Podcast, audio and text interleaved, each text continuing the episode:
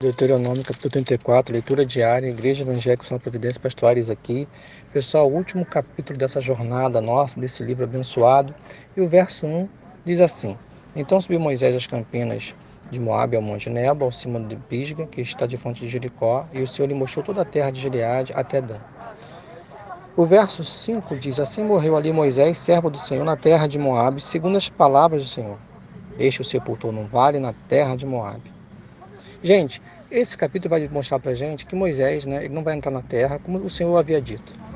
E o verso de número é, 7 vai dizer que ele morreu estando ainda em vigor, estando ainda com seus olhos perfeitos, né? E com 120 anos de idade, diz o verso 7. Isso mostra que Deus é realmente o Senhor da vida. Há muitas lições nesse, nesse capítulo, né? E algumas delas né, é, se referem é, especialmente à questão é, da liderança né, de Moisés. Gente, nenhum líder é insubstituível. Né? É, Deus sempre é, pode capacitar alguém né, para dar continuidade à sua obra.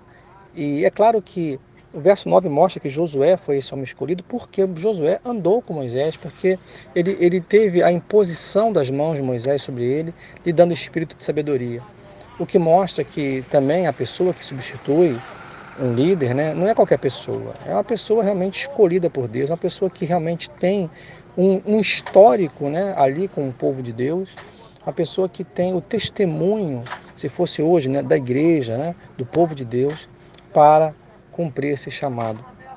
Então a gente vê aqui é, uma outra lição que a gente pode tirar é com relação a o pecado, né? O pecado, gente, por menor que ele seja, ele pode trazer é, consequências desastrosas.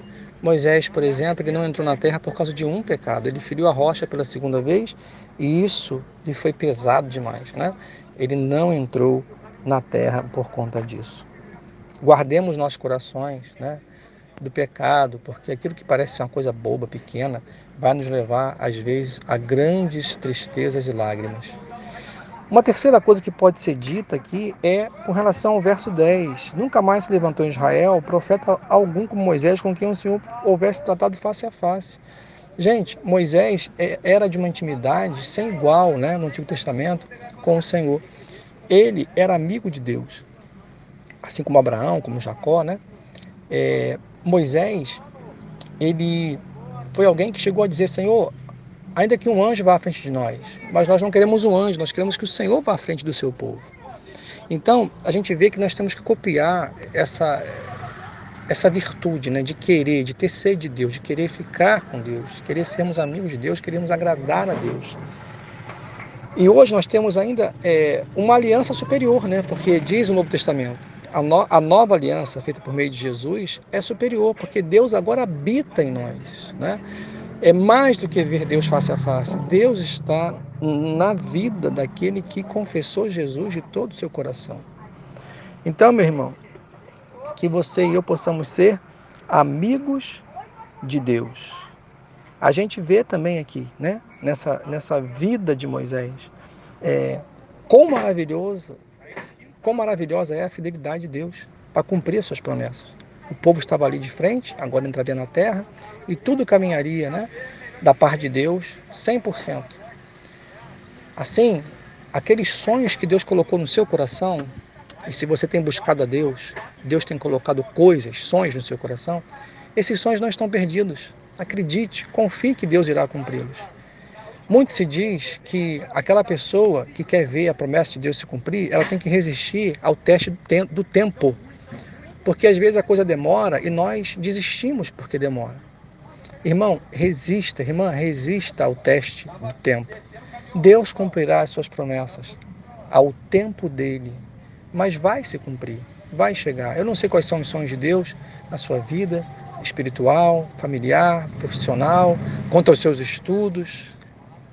Mas se foi Deus que colocou, se você tem buscado a Deus e Ele tem colocado de fato no seu coração, com certeza, esses sonhos vão se cumprir.